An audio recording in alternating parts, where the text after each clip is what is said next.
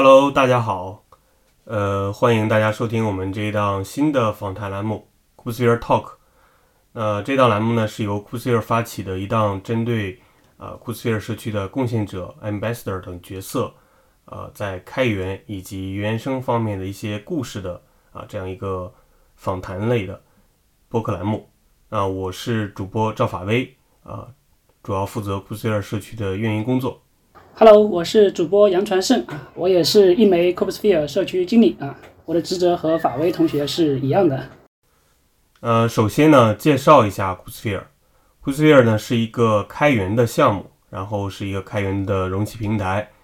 呃，在二零一八年呢是由青云科技研发，然后开源出来。呃，创始人是周小四先生，我们内部人员呢都称呼他为四爷。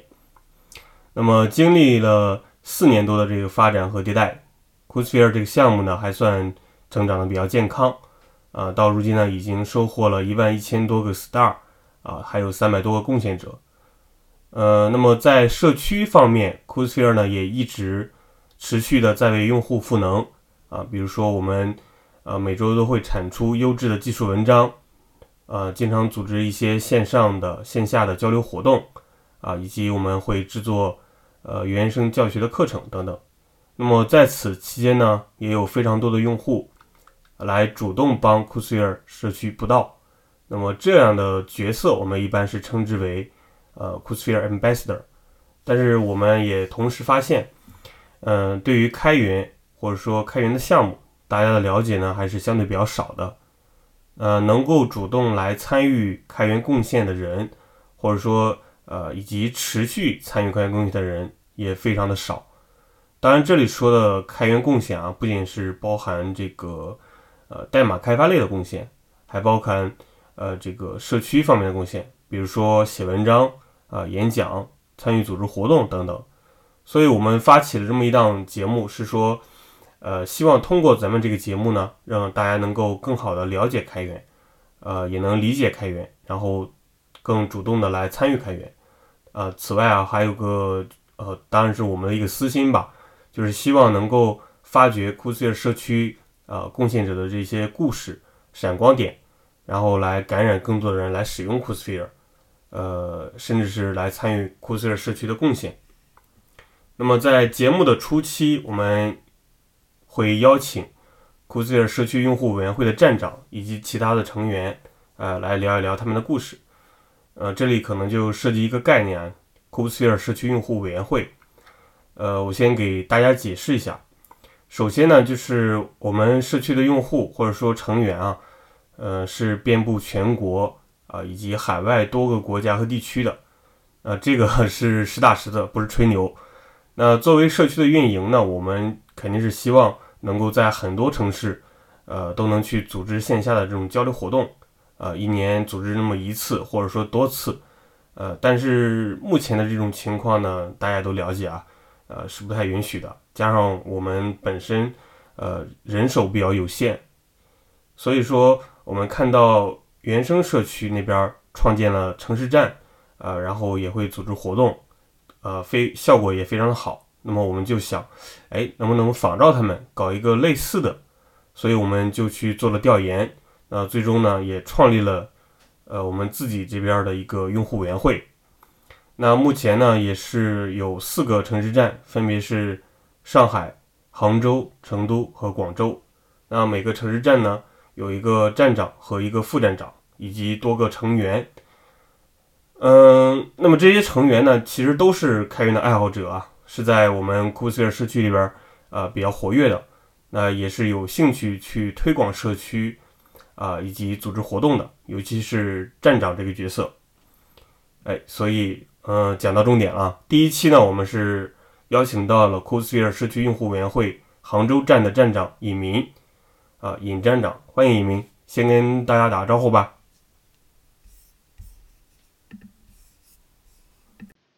Hello，大家好，我是来自杭州树跑科技的尹明，是一名运维工程师。主要工作内容是负责公司内部的云原生持续化建设和数字化转型，业余时间呢是参与 Groupsphere 社区的技术布道。呃，再次欢迎尹明尹站长啊。呃，其实我私下里都是称呼他为明哥。呃，明哥是在社区有着多重身份的一个人啊，他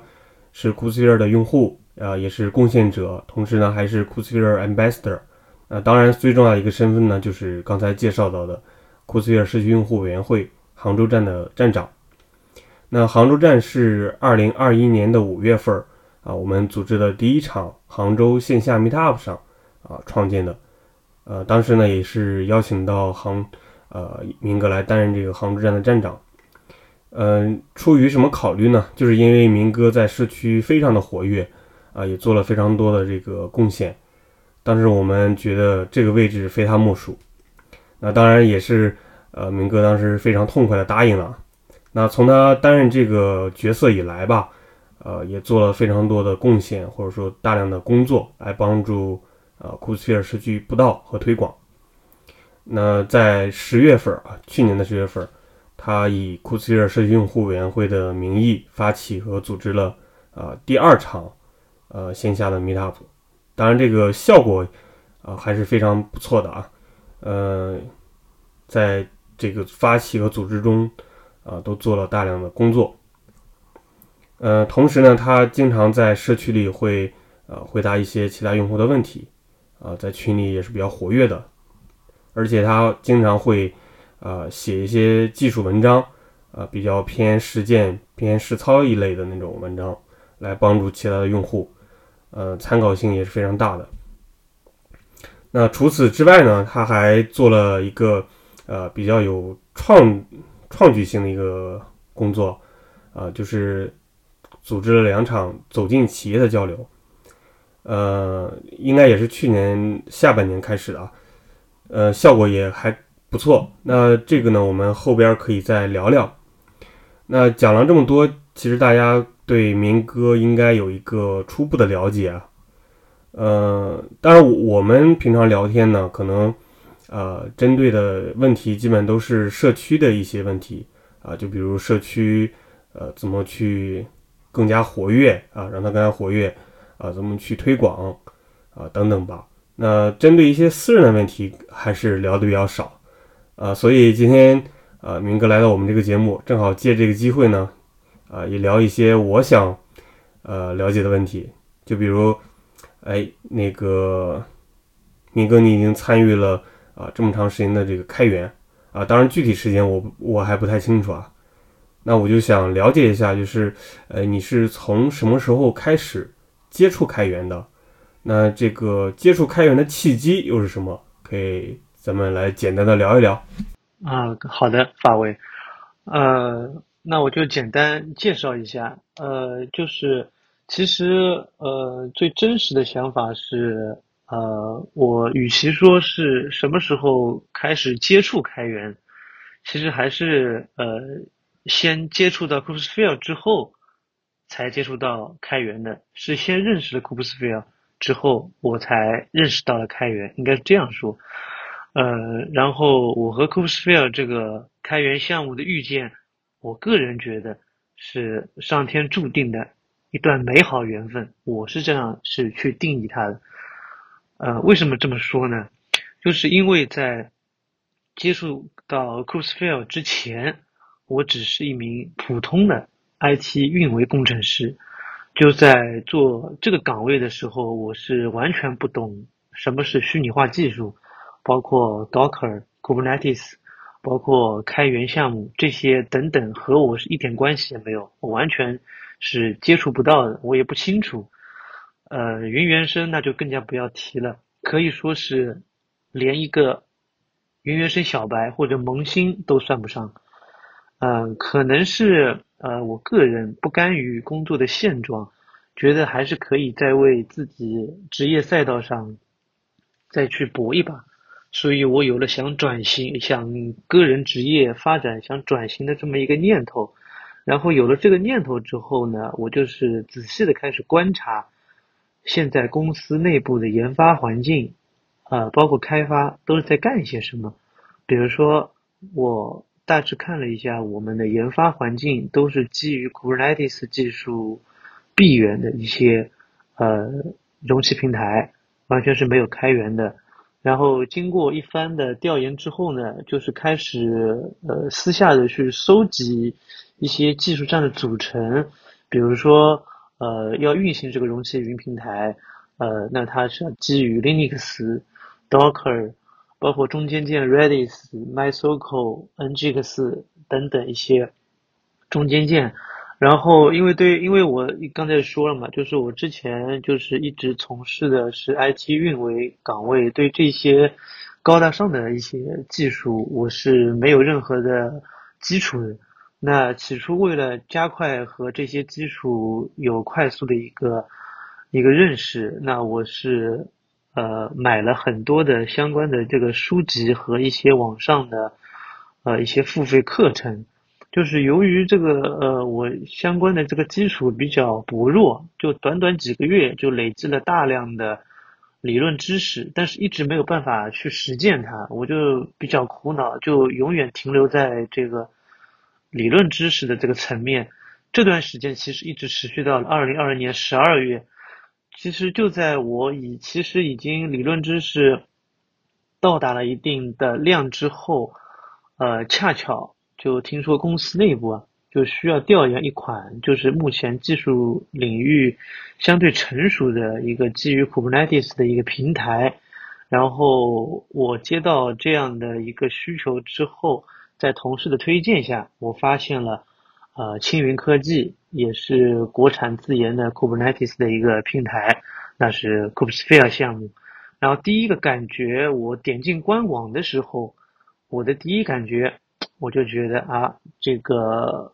国产自研的一个容器平台，整一片都是风格充满着很有生机的感觉。然后，因为我看到它有英文文档跟中文文档，然后我就打开了这个中文文档的教程，大致呃阅读了一下它整一个技术架构，包括 Kubesphere 的一个简介。然后我觉得文档也写的非常的人性化。就是正常的阅读是一点没有障碍，然后看完官网之后，呃，我心里还是比较高兴的，因为我很清楚我的实践和落地的这个机会就来了。然后刚接触 Kubesphere 的时候呢，它的版本是刚发布的三点零点零，然后呃，我个人在虚拟机下。呃，去部署了整一个平台，整一个部署过程，因为由于是 Kubesphere 官网的呃视频教程，包括文档教程，它都是非常的完善，所以帮助呃我其实呃是萌新，那就对我来说是非常的友好。然后在其实花了一天的时间去部署了整一个 Kubesphere 平台，我的感觉。部署完之后很有成就感，然后它整一个菜单一目了然，许多组件其实是无需额外的去自己去部署，而是被 Kubesphere 所囊括的。我相信，呃，这个 Kubernetes 的整一个复杂度已经被 Kubesphere 平台给降低了很多。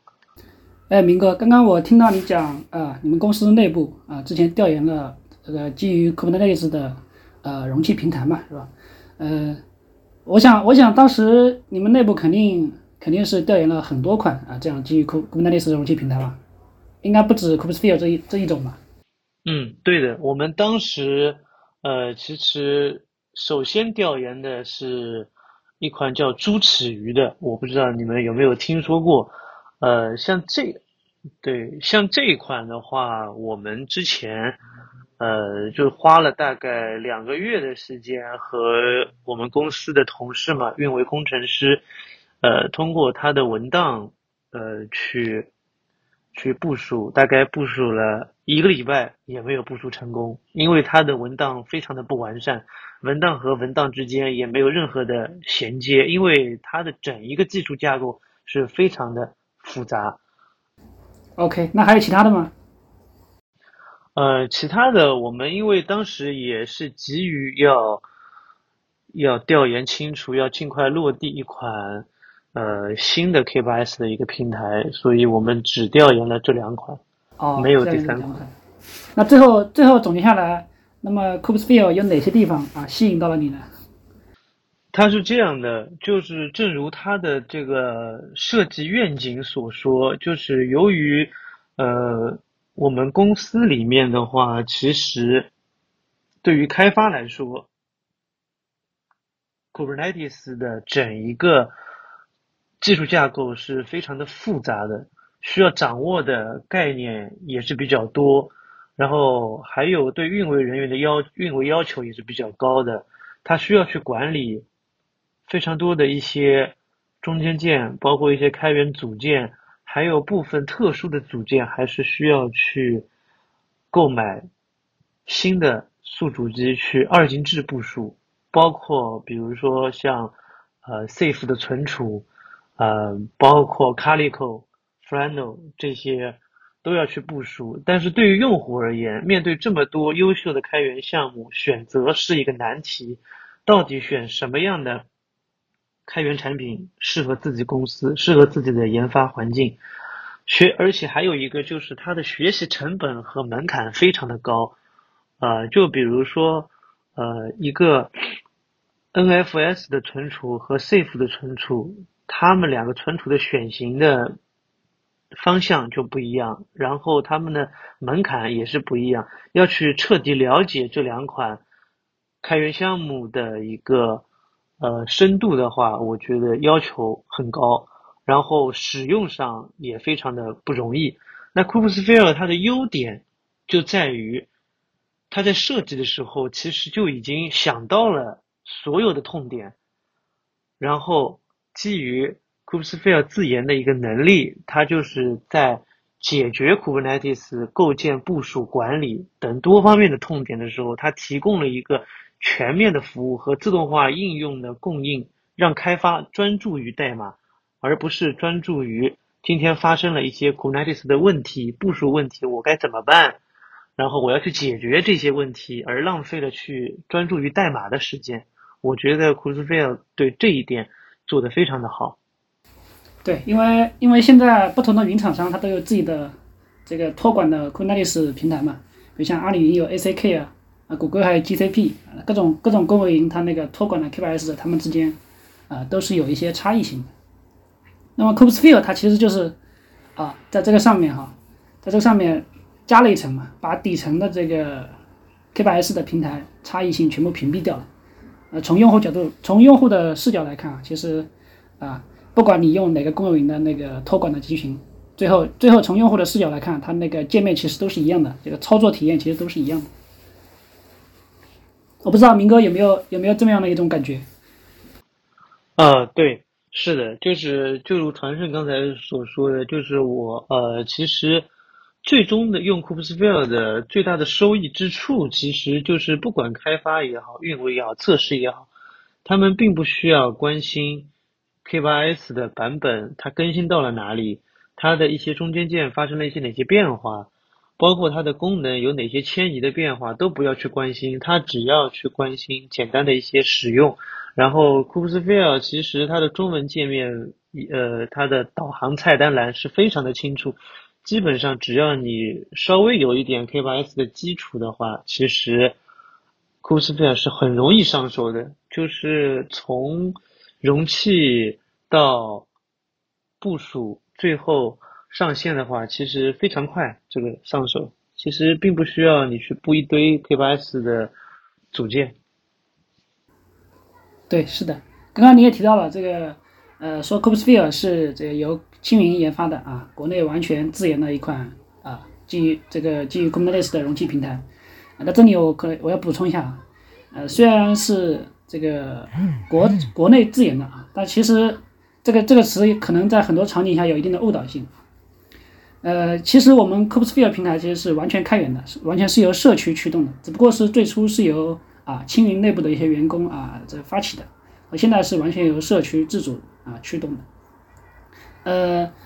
这里面说到开源，不知道啊不知道尹站长对这个开源有什么样的一些理解？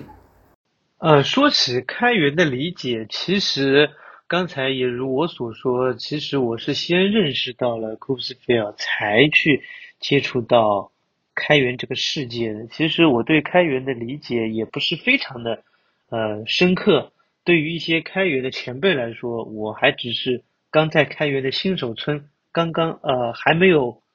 出新手村，我只能谈一下我自己的一些个人的感受，呃，也谈不上一些什么理解。其实我觉得开源其实是一呃，我个人认为是一件非常正能量，而且是积极向上的一件事情，因为你通过各种的开源方式，比如说呃参加各个开源项目在各地城市举办的 Meet Up，然后可以关注开源项目的一些公众号，因为这些公众号不定时的。他会发一些关于这些本项目的一些动态，包括和一些其他项目一些联动的一些开源信息，都是可以去收获的。呃，就比如说像 Kubernetes，他自己有一个公众号，他每周四都会呃举行一次呃线上让讲呃邀请讲师的形式来分享。一些云原生方面、开源方面的一些优秀项目，然后还有每周他有呃一些其他优秀的一些关于 Kubesphere 的文章，还有呃每半个月他都会呃有一个双周的一个周刊，这些大家都是可以去关注的。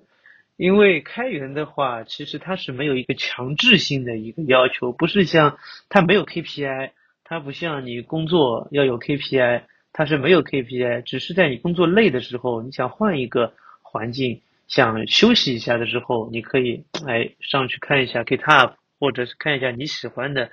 开源项目最近有什么样的一个动态，然后有一些可能会从开源的项目当中对你的呃自己公司里面的工作上有一些帮助的一些想法，或者是一些。刚好遇到的难题，可能会在开源的项目参与当中，冥冥之中会给他去解决，这些可能都是开源带来的一些好处。然后还有一个的话，其实我觉得就是，呃，像你参加了一些 Meetup 之后，然后去可以接触到一些优秀项目的开源前辈，因为有一些其实开源项目它是在台前嘛。那幕后肯定是有无数的贡献者，包括是开源项目的发起人。那发起人他其实是很少，我个人认为啊，他是很少会走到台前来的。那怎么样能把他走到台前？那就是通过 Meetup 的形式，让他邀请开源项目的发起人或者是一些 PMC，可以通过 Meetup 的方式。然后和一些开源贡献者去做一个交流，那这样的话可以对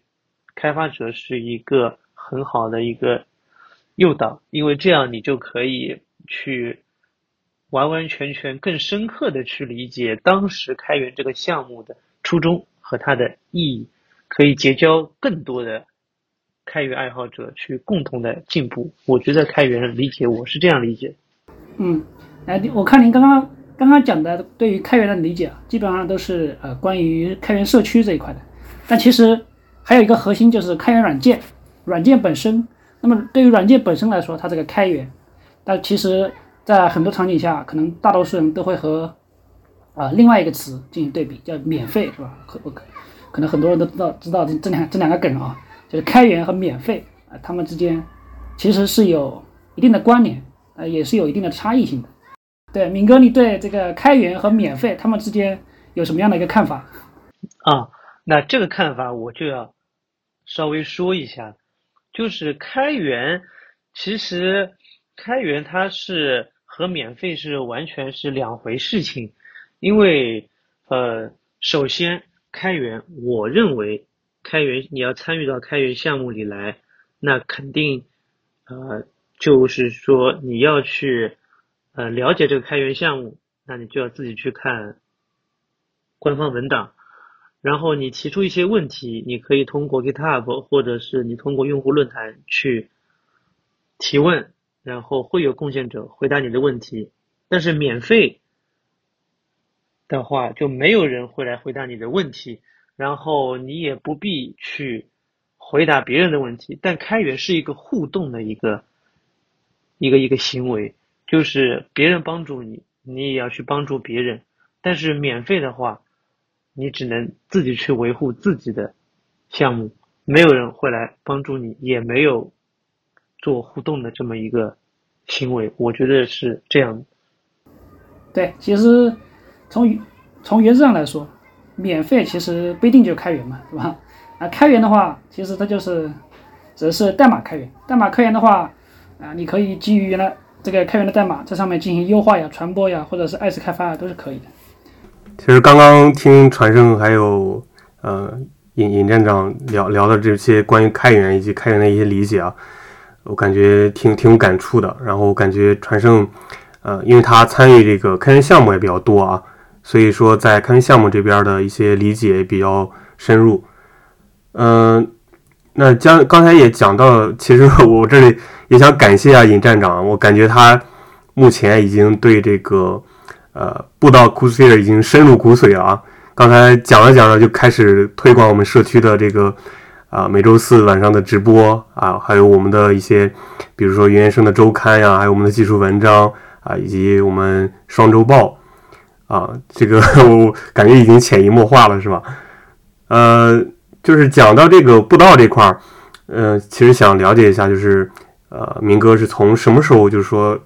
开始布道 c o s p h e r e 的？就是你是，呃，当时是怎么一个想法？为什么要去说做一些布道的事情？当时有没有这种，呃，或者说有没有什么契机，或者说有没有什么啊其他的，比如说做开源贡献比较多的人对你的一些激励的等等，可以简单的聊一聊吗？嗯，好的，呃，我是从。呃，刚才是也上面说我是二零二零年年底的时候接触到的库斯菲尔，然后二零二一年的时候有一个机会是之前呃库斯菲尔社区运营经理周鹏飞之间跟我有在论坛上有一个互动，互动了之后我们互相加了呃微信，然后。呃，是他发起了一个朋友圈，他就是说是邀请，呃，开源贡献者或者爱好者加入 c o s p h e r e 开源社区创建的宣传与外联特别兴趣小组。我是从这个小组，这个 C 个小组开始运营布道的。其实说实话，我对刚开始我是没有什么自信。因为我觉得我不管从技术层面也好，开源层面也好，其实我都是连半桶水都称不上，所以我怎么能去参加一个开源社区的一个运营呢？其实我是抱着很怀疑自己的态度，呃，去和周鹏飞聊了一下，然后他给我的建议是，这个 SIG 的话是无关于呃任何。呃，怎么说呢？就是任何的基础吧，可能是就比如说开发基础啊什么的，它没有任何的基础，他只是呃热爱 Kubesphere，呃热爱贡献，但不局限于方式啊。他说你可以来试一试，没有关系。然后我就呃通过他发的一个链接，然后去报了名。然后就加就加入到了我人生当中第一个开源社区的 C 个兴趣小组。我觉得加完之后，呃，加入群之后，我感觉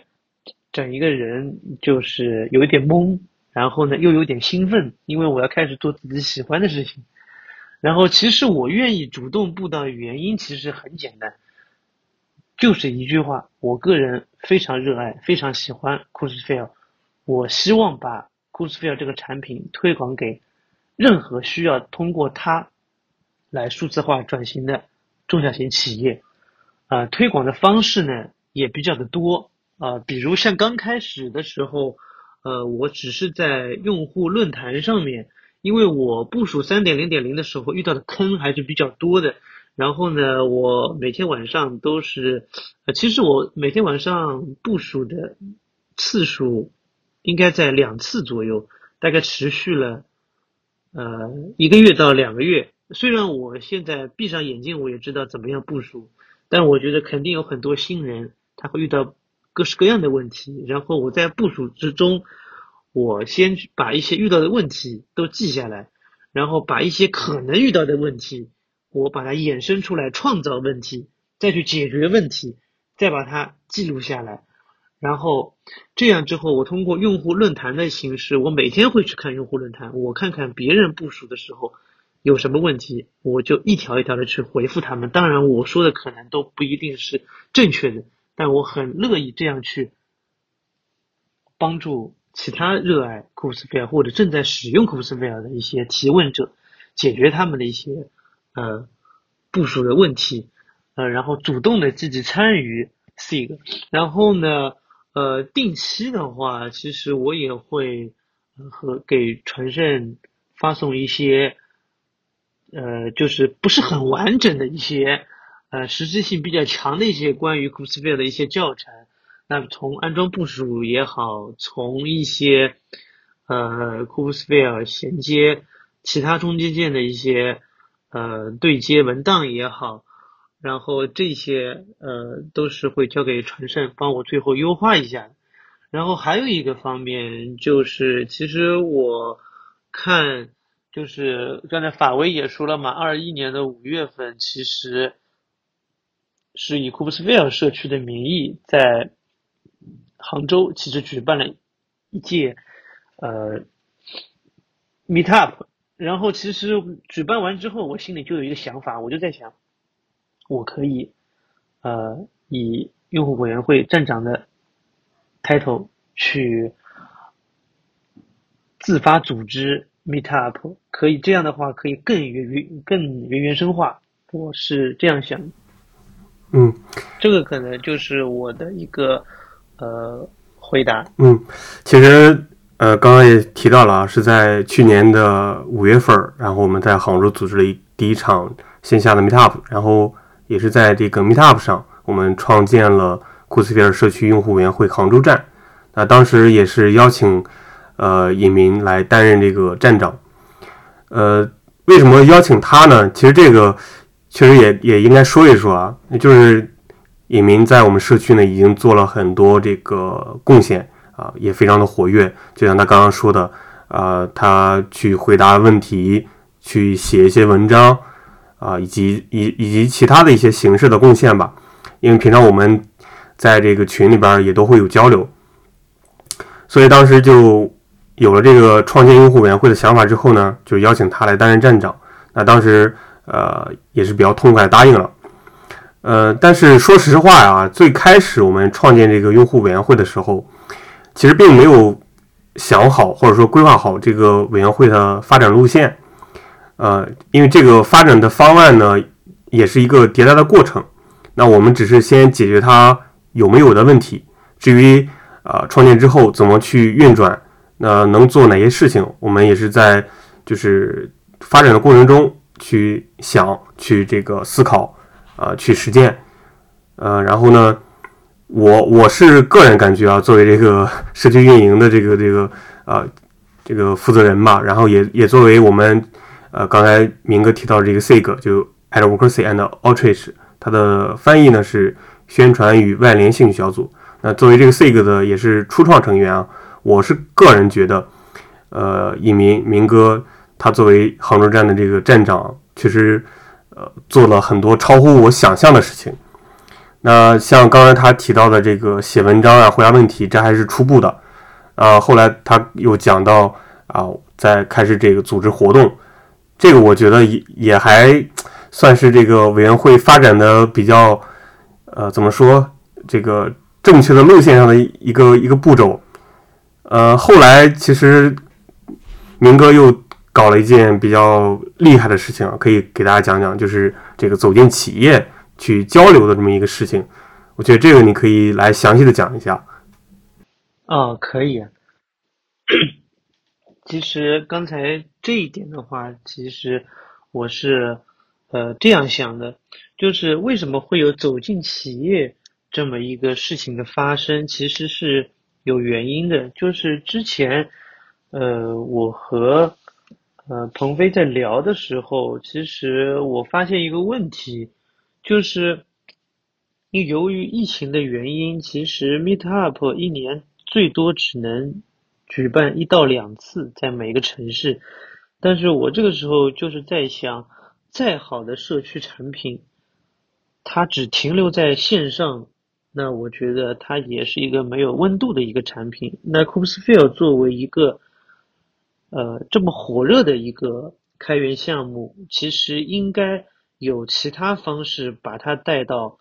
呃需要它的用户身边。其实我当时一直在和他讨论，就是我到呃我们到底应该。怎么样的方式去能够呃更好的把 c o o s p h e r e 发扬出去？然后后来我就想到了，那与其着急呃就是以 Meetup 的形式邀请爱好者过来参加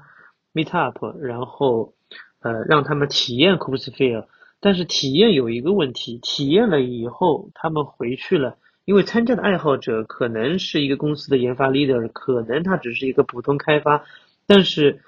他的热度最多保最多是两到三天，他也不会把 c o o s f i e l 带回到公司。那既然这样，那我就在想，那我就搞一个系列，就是把一些呃收集一下杭州本地的中小型企业，他希望。是转型，但是他又不清楚怎么转型，那就别停留在用户论坛，也别停留在公众号。就是我们作为社区用户委员会，我们有责任去帮助这些企业解决痛点。那我就想着，只有一条路，就是以用户委员会的名义，带着 Coopsphere 这个优秀项目走进企业，跟他们面对面的交流。去看他们公司的痛点到底是什么 c o o s f i e l 以什么样的形式可以帮助他们落地，帮助他们解决，帮助他们转型。后面就是我的一系列，呃的从组呃，其实它的组织这个走进企业，其实难度也不是非常的大，它其实跟组织 Meetup 的一个方式是差不多的。从两届下来，我感觉还是有很多的问题，就是后续我还是要修整一下的，包括对，呃，走进企业的访谈对象的一个前期调研，这些我都是做的不足的，包括可能这也是我一厢情愿，可能效果也不是非常的好，这个还是需要长时间一轮一轮的去，去去做。不断的尝试，我是这么一个意见。嗯，我我觉得明哥说的很好，但是我觉得也不用说太说妄妄自菲薄，或者说去责备自己，或者说觉得自己做的不够好。呃，因为在我看来啊，这个呃已经做的比较不错了。确实，当然这个效果啊，或者说它后期产生的一些这个后续的影响，呃，还没有达到我们的预期。啊，这个因为这个事儿呢，它虽然说是明哥你发起的吧，但是也都是我们一起来参与，或者说我们来来呃一起去组织的。当然，这个肯定不是你个人的这个责任，或者说呃个人的一个事情。就后续我们可以一起呃去努力，去大家去合作把这个事情搞好。那你我因为我刚才也跟你就聊了这么多啊。你做了这么多的这个布道的事情，就比如写文章、回答问题、组织交流活动啊，组织 meet up 等等等等。那做了这么多这个 c o o s e r 的布道，或者说呃延伸一下开源的布道，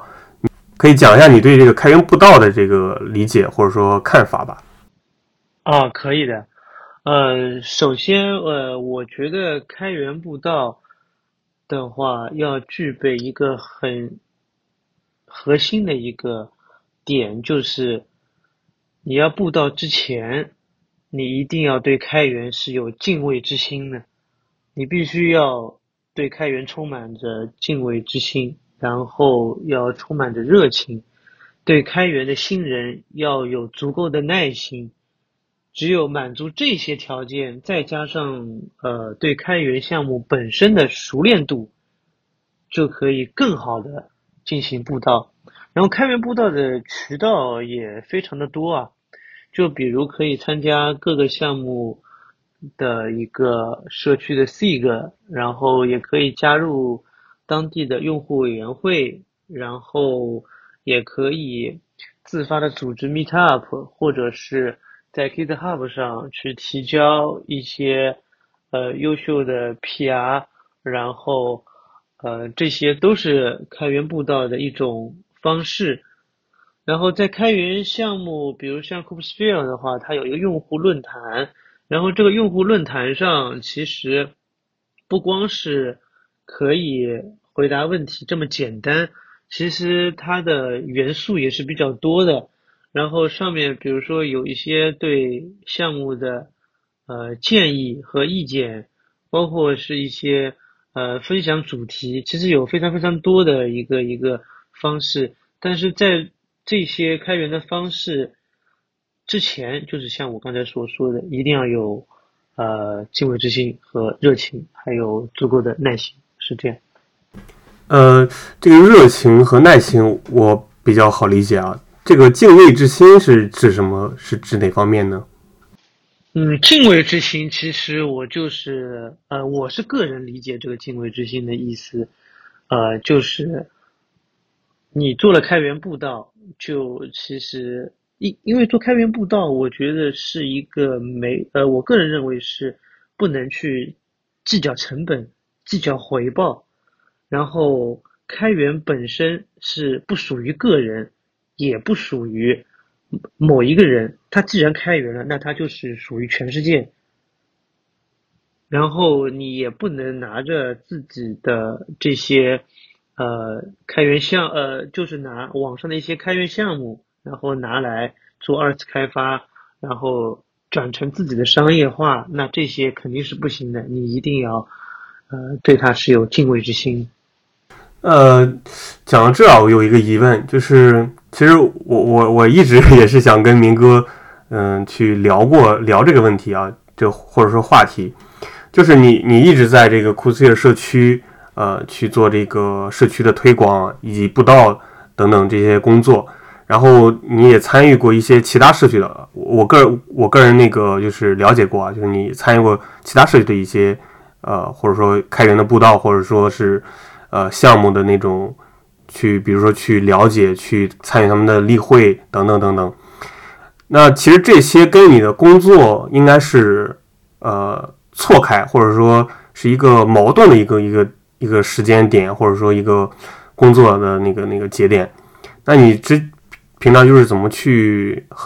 平衡啊？就是平衡你的这个去做开源步道的一个时间，还有你这个呃工作的时间等等等等吧。呃，我是这样的，就是其实工作现在的工作的话，还是比较的繁忙和压力还是有一点。所以，呃，平时开源步道的话，分为，呃，我个人是分为两种形式和时间段。第一种的话，就是在自己的呃工作之余，就比如说下班之后，那我能做的其实，呃，就是浏览 GitHub，看一下自己开源，呃，自己热爱喜欢的开源项目，它的一些动态。然后再看一下，比如说 Kubesphere 的官网有没有呃更新，或者是有没有一些错误的地方，然后我可以去联系修改，或者是呃写一些相关就是工作当中可能会遇到的一些问题，然后看一看能不能在呃，因为我们我因为我现在工作上面其实依赖也是依赖于 Kubesphere 和其他的一些开源项目的，所以晚上。回到家之后，通过工白天工作的时候遇到的一些问题，晚上来寻找答案。然后还有一种的话，可能就是我是利用双休日的时间，那这个时间就比较多了。那双休日的话，我就会去参加杭州，呃，比如说举办的 meet，呃各各个项目举办的 meet up，或者是一些云原生系列的一些一些像类似于 DevOps 这一块的一个。呃，例会或者是一些线下的一些会议，这些我都会去参加。所以就是说，呃，你基本上参与这个开源社区的时间，或者说参与参与这个开源贡献的时间，都是你的闲暇时间，或者说下班之后的那种空余时间。对，是的，基本上都是，呃，我的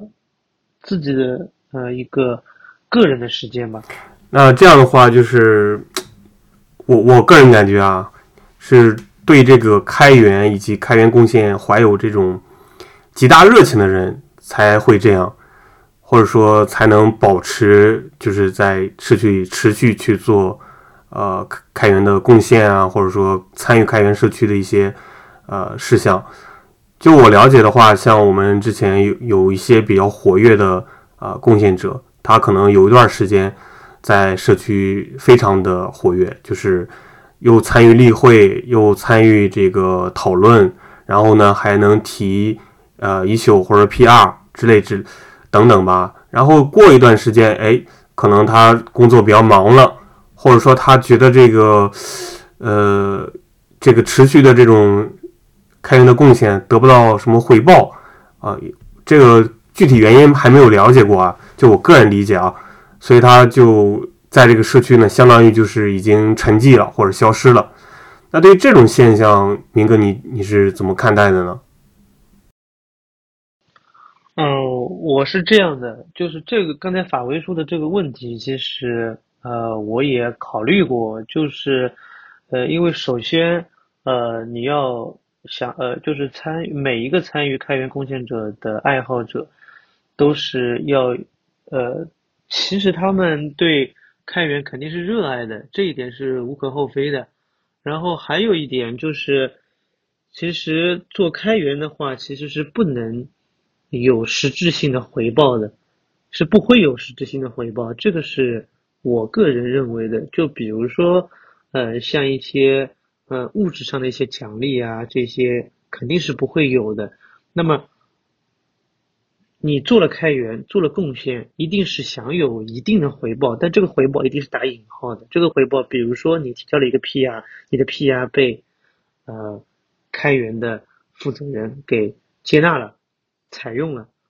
这会这就是你的一个回报，你会有成就感。然后还有你举办了 Meetup，你举办了之后，你在云上的 IP 就会提高，这也有越来越多的人认识你，通过开源项目去认识你。那也是一种回报，回报是有很多种的，但这个回报一定是积极向上的，而不会是和某一些物质奖励去划等号，那就变成商业化了，那就不是所谓的开源了。我是这样认为。OK，呃，我觉得明哥讲的也非常有道理啊。那就你来说的话，你就是已经参与了差不多快两年的这个就是库斯耶社区的这个开源贡献。呃，通过你这么多长时间的这个持续的这个布道啊，以及贡献，你觉得对你来说有哪些收获，或者说对你个人的这个影响是什么？嗯，通过参与开源的贡献，其实收获的话分两方面吧。一方面是技术方面，其实刚才我也呃，刚才法威也讲到，其实我参与开源才两年时间。那就意味着我对，呃，Kubesphere 使用的一些技术栈，我也是，呃，才两年时间不到。那么，其实通过，呃，围绕着 Kubesphere 的一系列的工作，我的，呃，技术方面的收获还是挺大的。就是因为 Kubesphere 它是建立在 Kubernetes 的之上的一个应用层。但是你要去呃从一个使用者的角度上看的话，它其实要求并不高。但是你要从一个运维或者一个维护这个项目的呃使用者上来看，那你这个技术要求就要非常的高了。那么我是呃通过参与 c o s f i e l 的一个呃开源的一个一个。一个一个呃方式，然后其实成长自己的技术还是挺多的，包括掌握 Kubernetes 的一个技术，包括掌握其他一些中间件的一些技术，其实这是技术方面的。还有一个方面就是我，嗯，在社交方面，其实我个人的社交能力还是，呃，挺可以的。所所以，我在这整整两年时间，然后在云原生的这个呃圈内，其实的认识了比较多的一些开源项目的一些呃发起者，或或者是一些优秀的一些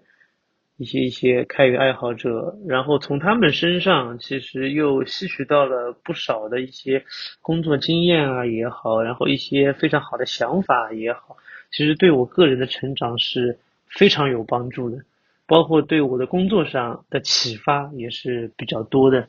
这个是开源贡献对我来说是一个呃收获。呃，那其实。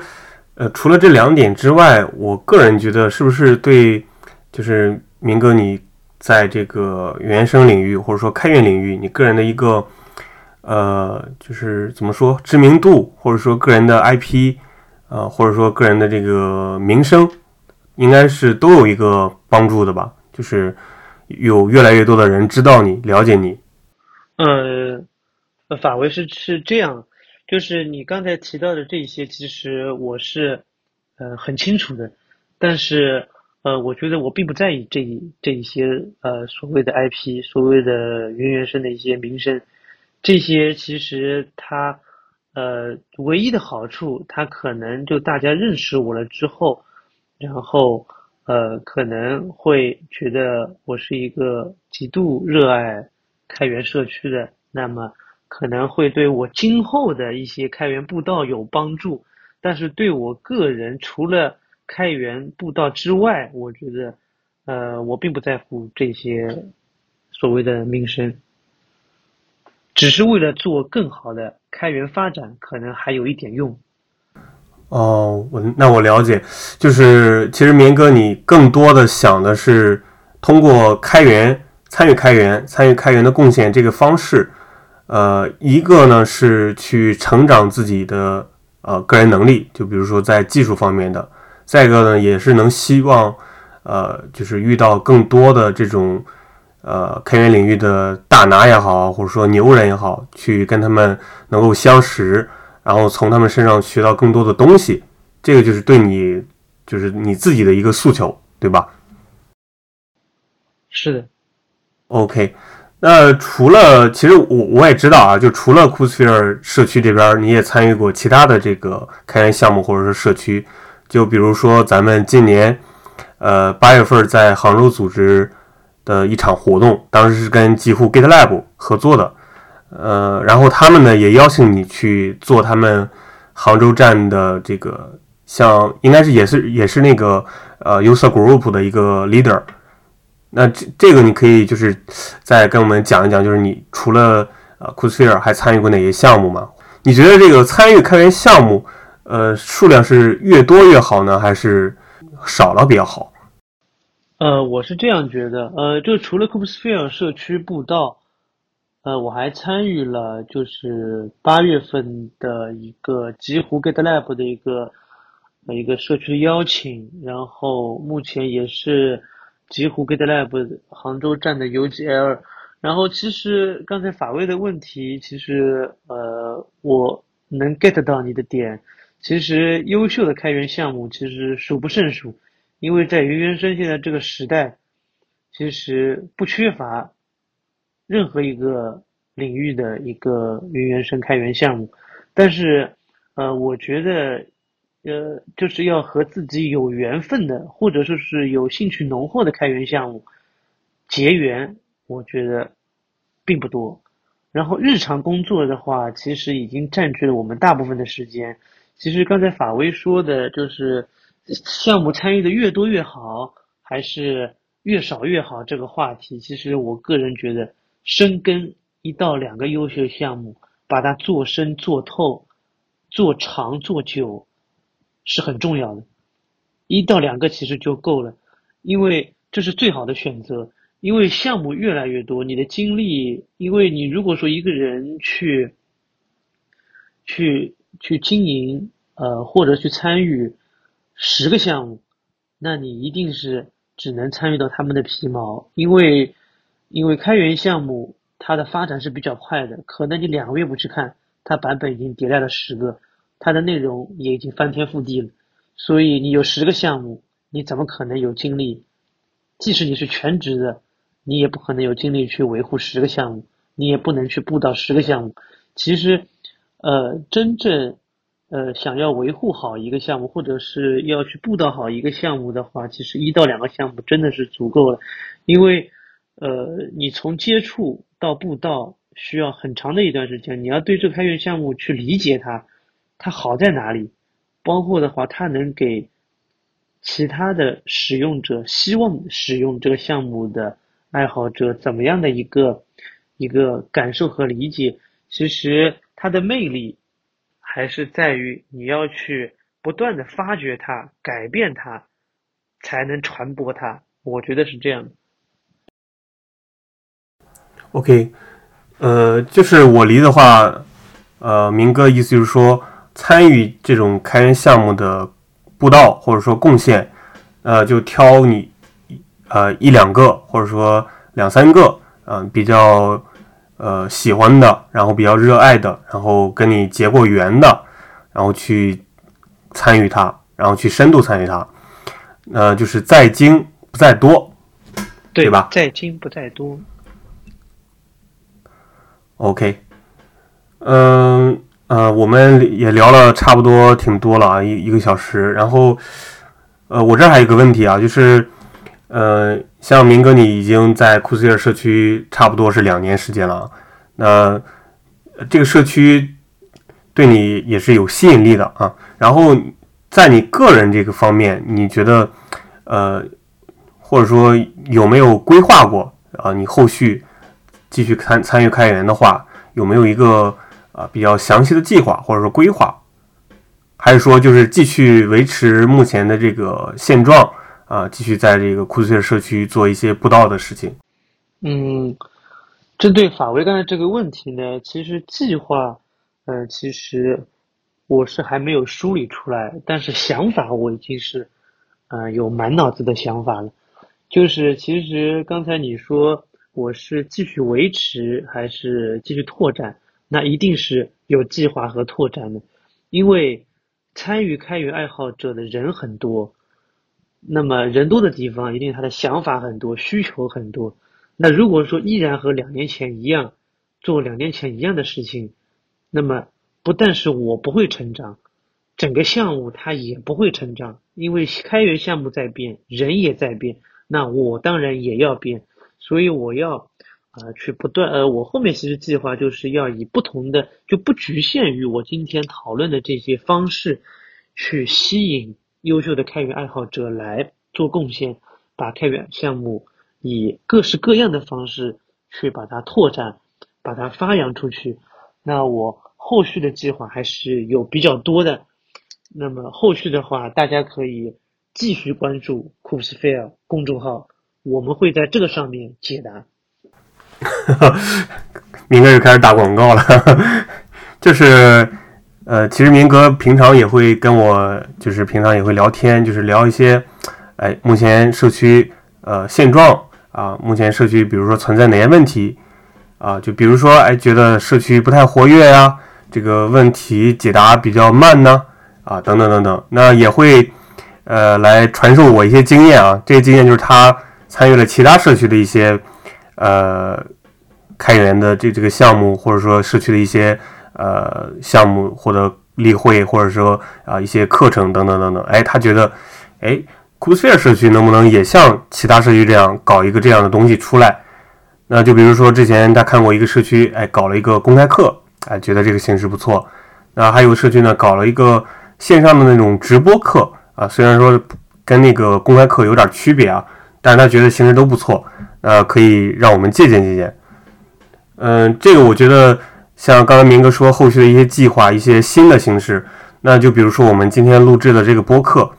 呃，也算是一个新的形式。那播客的话，在这两年也非常的，应该是算比较火热啊，在我们国内，呃，尤其是现在这个中文的这个技术播技术播客啊，这个类别也目前也比较多了。像啊我们呃在 Devs 这块的一个研发工程师啊，之前是是那个呃 DevSig 的这个负责人啊，叫 Rick，他之前就搞了一个呃，当然现在还在搞啊，就是一个访谈的呃技术呃中文技术播客，叫开源面对面，也是会邀请我们业内的一些呃开源的贡献爱好者啊，或者说一些在开源领域比较出名的或者说有名的一些啊大拿啊来进行一些访谈，去跟他们输出一些呃有价值的这种观点。那对我们来说呢，我们搞这个新的播客啊，也是希望能够像瑞克那样来发掘一些我们社区内部的一些啊这种开源的爱好者或者说贡献者，去呃来发掘一些他们的这个身上的一些闪光点或者说故事啊，以及能够输出一些有价值的观点，就对大家有帮助的一些东西，能够吸引大家来呃就是参与库斯社区的一些贡献吧。感谢大家的收听，那今天我们这个节目呢，这期节目就到这儿了，然后我们下期再见，感谢大家。